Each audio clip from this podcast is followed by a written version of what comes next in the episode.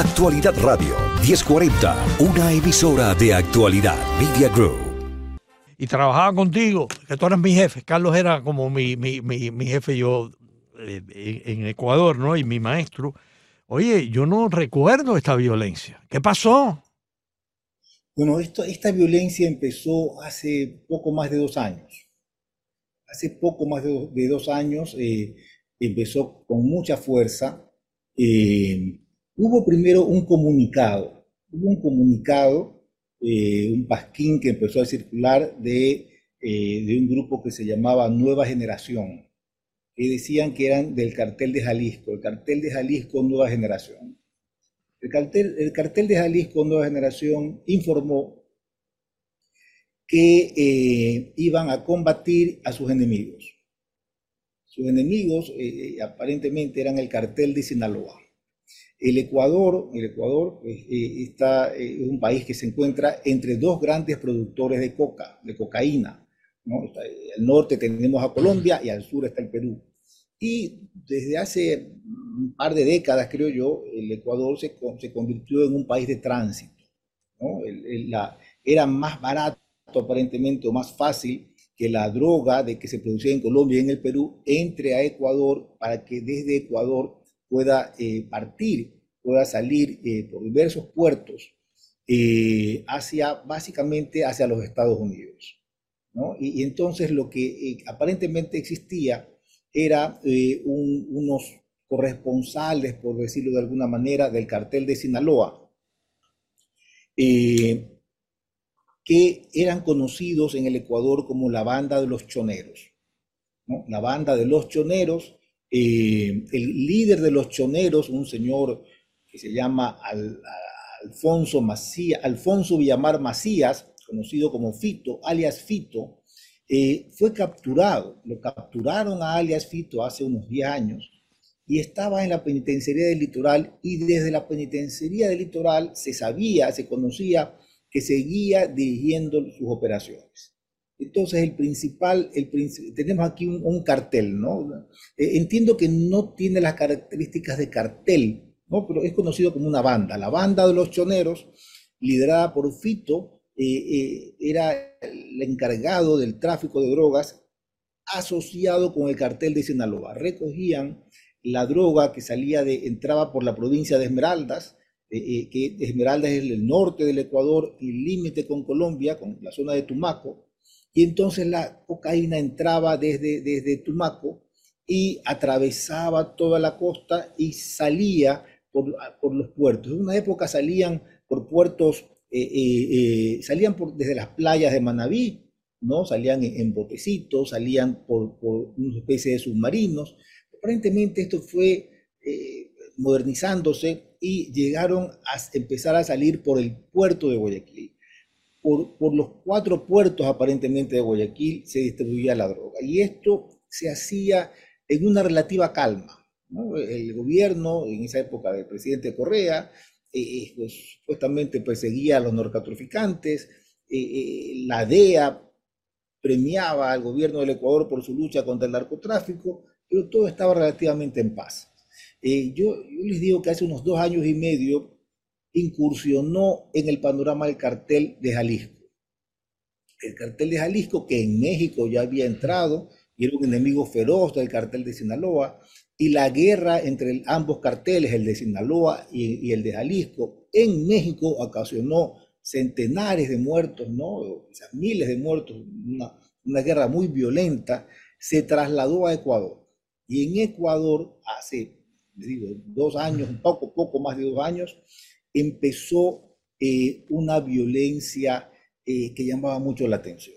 Llamaba mucho la atención porque en el Ecuador habían asesinatos, ¿no? Como, como hay, como hay en, en- en el mundo, habían asesinatos, pero tenían un motivo eh, de alguna manera lógico, ¿no? Eh, habían delincuentes que le Claro. querían robar el carro a alguien y en el momento, si en ese momento pues le disparaban, ¿no? Se le llevaban el carro, se le llevaban la billetera, o se le llevaban algo. Sí, delincuencia Pero- común como ocurre en Chicago, en las grandes ciudades aquí en Estados Unidos y otras grandes ciudades.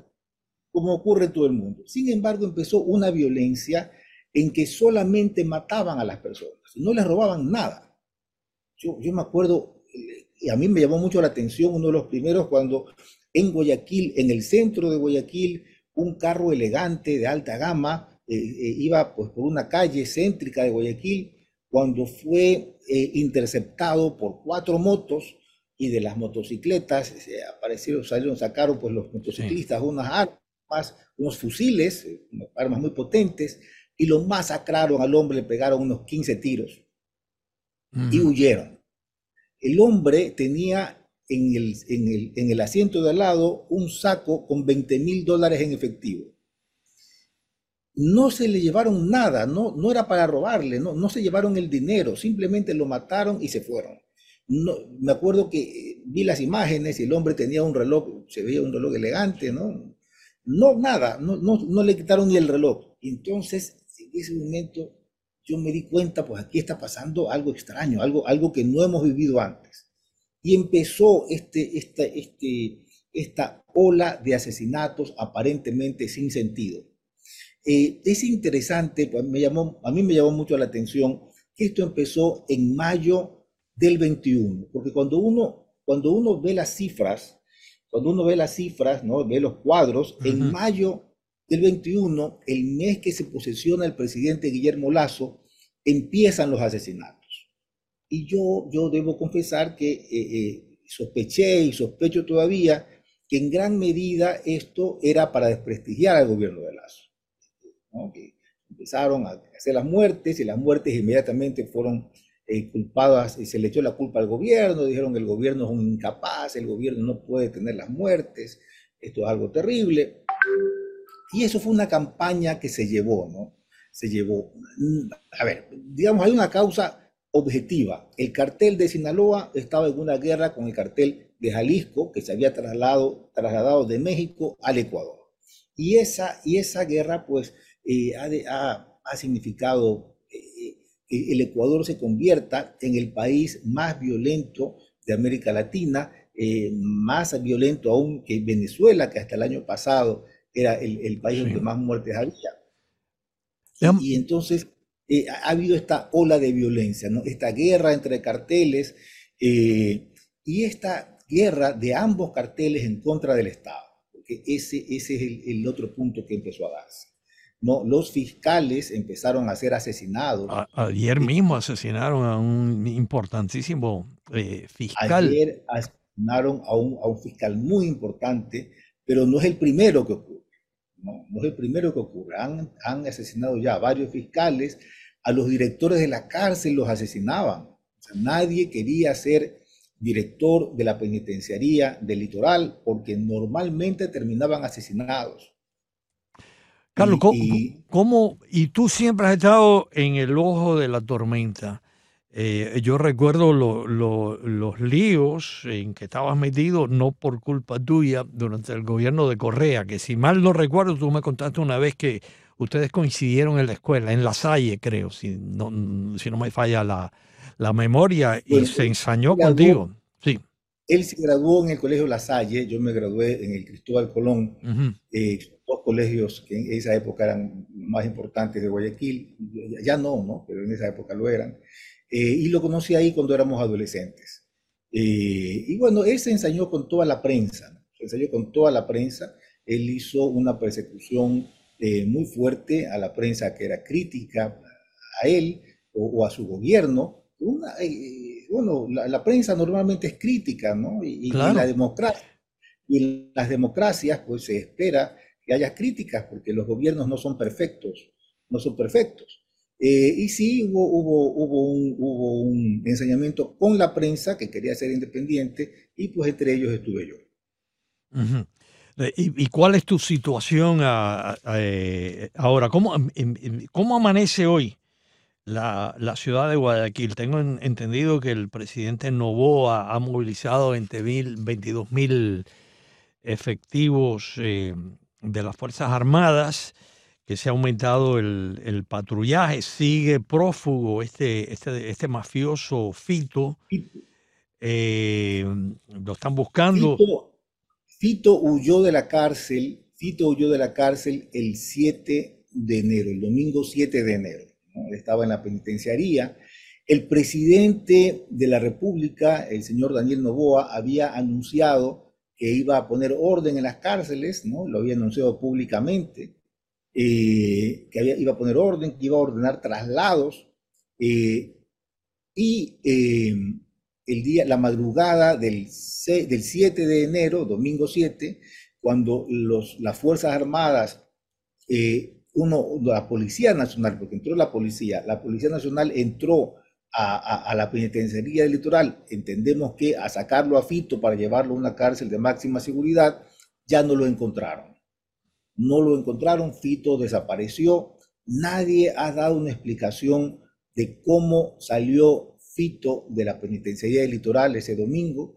El gobierno, eh, pues, eh, casi ni siquiera admitió, ¿no? Cuando, cuando dieron una rueda de prensa dijeron que había, eh, que un recluso que un recluso no estaba en el sitio donde debía estar, no, no lo mencionaron, pero pues todos entendimos que Fito había huido. Al día siguiente de la huida de Fito, hubo un levantamiento en siete cárceles del Ecuador, se amotinaron los presos y tomaron como rehenes a los guías penitenciarios. En total hubo 178 guías penitenciarios que estaban rehenes eh, de, los, presos, de los reclusos en siete cárceles del país. Y, esa, y, la, tarde del lunes, del lunes 8 de enero, empezó una ola de violencia muy grande de manera simultánea en diversas ciudades del país. Empezaron a atacar vehículos que los incendiaban. Entonces, eh, al, empezar la noche, pues había cuatro o cinco carros incendiados en, en en la ciudad de Esmeraldas, habían otros carros eh, incendiados, camiones en la carretera eh, cerca de Machala, al sur, eh, algunos en Guayaquil, y empezar, y esa misma noche, o sea, fue un ataque simultáneo, empezaron a quemar carros, a incendiar carros, a secuestrar policías. En Quito secuestraron a un policía que estaba pues patrullando una calle, una, una parte rural de Quito lo secuestraron, y grabaron un video. El, policía arrodillado con un arma apuntándole a la cabeza que le decía al presidente eh, Novoa que por favor no insista en su idea de tomar el control de las cárceles. En Machala, al sur del, país, eh, un grupo de, terroristas, ¿no? de, estos, estos terroristas atacaron un cuartel policial, un cuartel pequeño, un, pequeño cuartel, y se llevaron a cuatro, a los cuatro policías que estaban en ese momento allí, se los llevaron secuestrados. Hubo una ola de violencia. El presidente de la República en la mañana, en la mañana siguiente, decretó un estado de emergencia. Eh, en el Ecuador, la constitución prohíbe que las Fuerzas Armadas sean utilizadas para el control interno. Es una prohibición que prohíbe, a no ser que exista un decreto de emergencia. Entonces el presidente de la República, para poder sacar a las calles a los militares, tiene que dictar un estado de emergencia que dura 60 días. ¿no? En, 60 días tiene que haberse acabado la emergencia, se acaba, ¿no? Se acaba la emergencia y que está bajo el control de la Corte Constitucional. La cosa es que eh, el día martes, eh, no estoy bien exactamente ahí de los horarios, el presidente de la República decreta un estado de emergencia y pocas horas después, un grupo de terroristas, de delincuentes, se toma un canal de televisión, el canal 10, TC Televisión, un canal que está controlado por el Estado, se lo toma en vivo en el momento que está al aire el noticiero.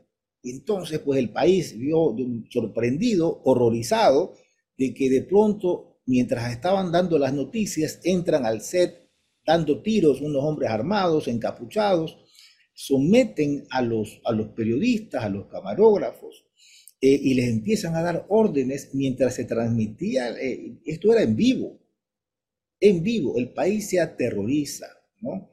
El país se aterroriza, hay imágenes muy violentas, eh, hay un periodista al que le ponen un taco de dinamita en el bolsillo, ¿no? Eh, el hombre estaba, el pobre hombre estaba normalmente aterrado por lo que estaba pasando. Y el presidente de la República decreta, eh, poco después, esa misma tarde, un estado de guerra interna, de conflicto armado interno.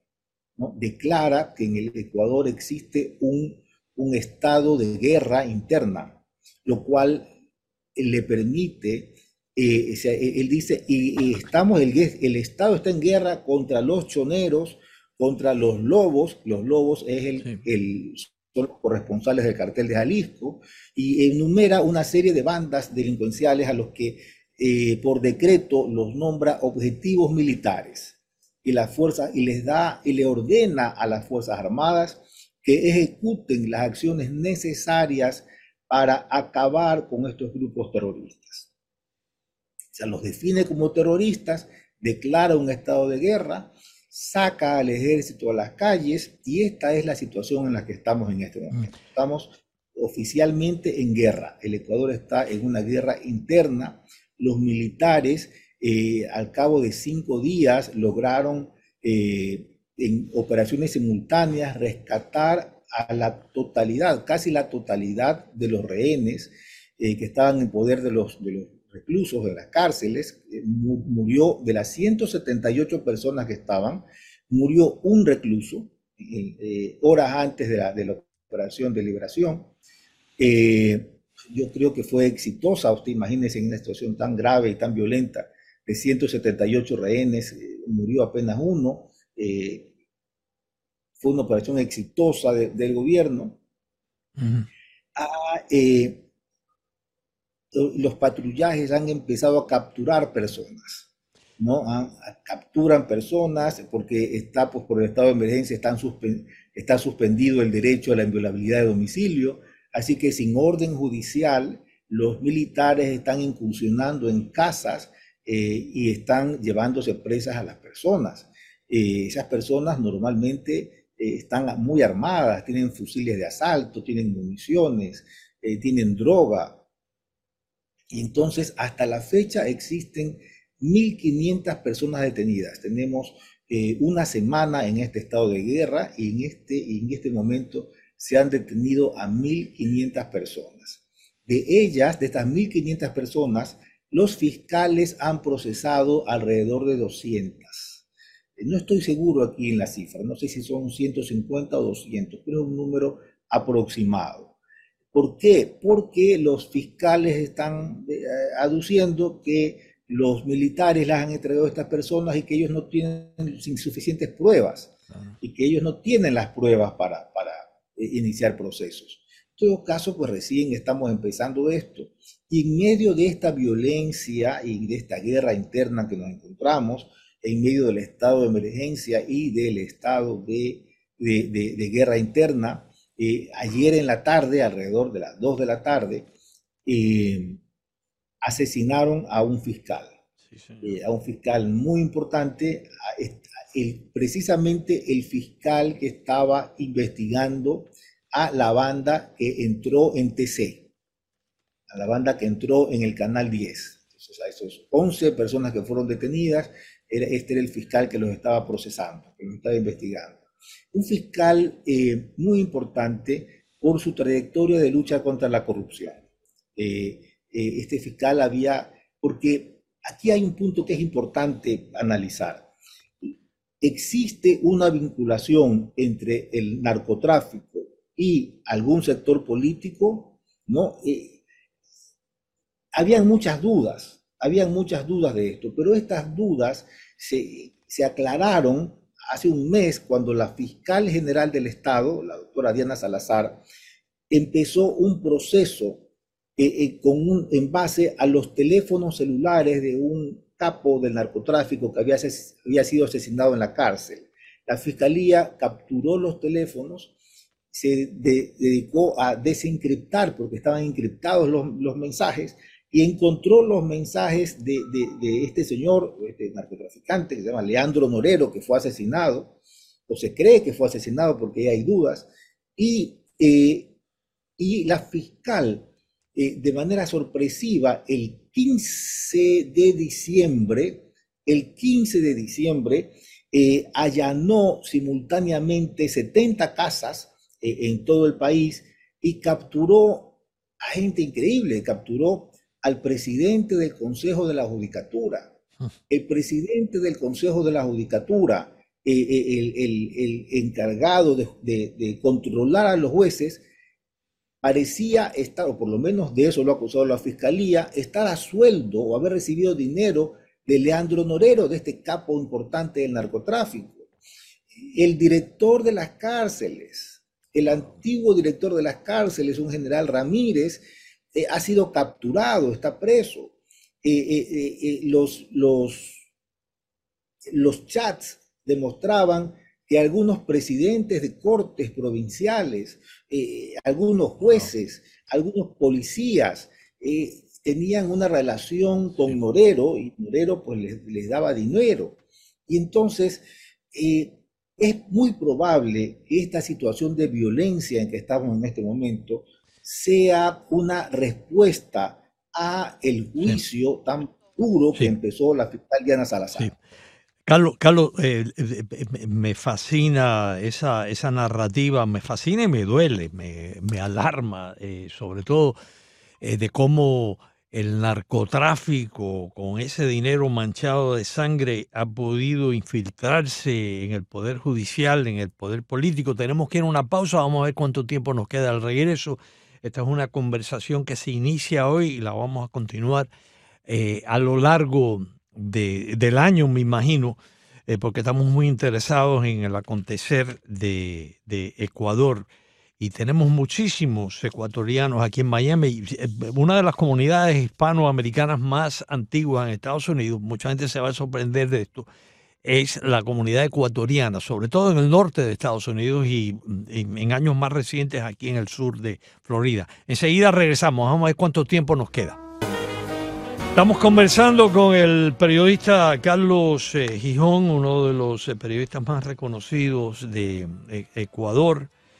eh, y Carlos nos está actualizando sobre la dramática realidad que está viviendo ese maravilloso país. Carlos, ¿y cómo lo ves tú en, en los próximos meses? ¿Tú crees que siempre va a haber críticas cuando un gobierno tiene que enfrentarse a estas pandillas, eh, a esta gente que no tiene respeto por la vida humana, eh, y entonces acusan al gobierno de poner en marcha medidas eh, extremas, ¿no? Y, yo creo que el, primer deber de cualquier gobierno es proteger la vida humana. Ya estoy comenzando a escuchar críticas al presidente que quiere imitar a, dicen sus críticos al presidente de, El Salvador, etcétera, etcétera. ¿Cómo lo ves tú? Bueno, el presidente Novoa en su campaña electoral eh, varias veces insinuó eh, que iba a, imitar de alguna manera al presidente Bukele. No solamente en su campaña electoral, y eso de alguna manera le dio votos. Fue importante de alguna manera. Eh, ya siendo presidente, varias veces ha mencionado que va a construir unas megacárceles al estilo del Salvador, ha dicho, al estilo que el, que el presidente Bukele construyó en El Salvador. Eh, ha dicho que ha contratado a, los mismas, a la misma compañía que ha construido las cárceles en El Salvador. Y entonces esta, esta idea, esta vinculación, esta comparación con Bukele viene del propio Novoa. El propio Novoa lo dijo en la campaña electoral, y en el escaso tiempo que tiene gobernando, eh, creo que estamos un mes, dos semanas que el presidente está gobernando, eh, lo ha repetido por lo menos unas tres veces que yo lo haya escuchado. Alusión a El Salvador. Eh, ahora, veamos, tratemos de examinar los hechos con frialdad. Las declaratorias de estado de emergencia no es que es el primer presidente que lo hace. El presidente Lazo se pasó eh, dictando decretos de emergencia por esta forma de la Constitución en que no permite que las Fuerzas Armadas participen en el control de orden interno, sino por estado de emergencia. Eh, y las Fuerzas Armadas ya han entrado a las penitenciarías, ¿no? Ocurrió eh, durante el gobierno de Lazo. O sea, hasta este momento, digamos que en los hechos, en los hechos ha ocurrido lo mismo. ¿Qué no hizo Lazo? Lazo no hizo esta declaratoria de guerra interna no, llegó a ese punto. Eh, no le dio a las Fuerzas Armadas la, tarea de exterminar a estos grupos a los que ha identificado como terroristas y beligerantes, ¿no? como grupos beligerantes. y hasta este momento, quizás, yo no, es que quizás, yo estoy seguro que es demasiado pronto para hacer una evaluación de lo que está ocurriendo. Recién tenemos una semana en esto. Eh, la ministra de Gobierno, la escuché creo que antes de ayer, el día lunes, decir que se había bajado los, los, el número de asesinatos de 40 asesinatos diarios que estaban ocurriendo en todo el país, habían bajado a 6. ¿no? Y ella decía pues que esto prácticamente ha desaparecido eh, Carlos, eh, lamentablemente te tengo que interrumpir, me disculpo contigo, sobre todo me disculpo con eh, los radioescuchas, ya nos están pidiendo por aquí que continuemos hablando contigo, somos esclavos del reloj. Patricia Martín escribe esta charla con el periodista ecuatoriano Carlos Girón, bien merece una segunda parte, habrá una segunda, tercera, cuarta, quinta parte. Eh, te invitamos a que regrese. Nos despedimos con un fortísimo abrazo. Salúdame si, si, te, si te encuentras con él, a nuestro eh, amigo, la familia Alvarado entera, la familia Alvarado entera, que son los, propietarios de eh, Ecoavisa, y a todos los colegas periodistas ecuatorianos que hacen un excelente trabajo. Y cuídate tú. Y, sobre todo un abrazo para Luis Soto, que sigue siendo presentador de los noticieros de Coavisa. Actualidad Radio 1040, una emisora de actualidad Media Group.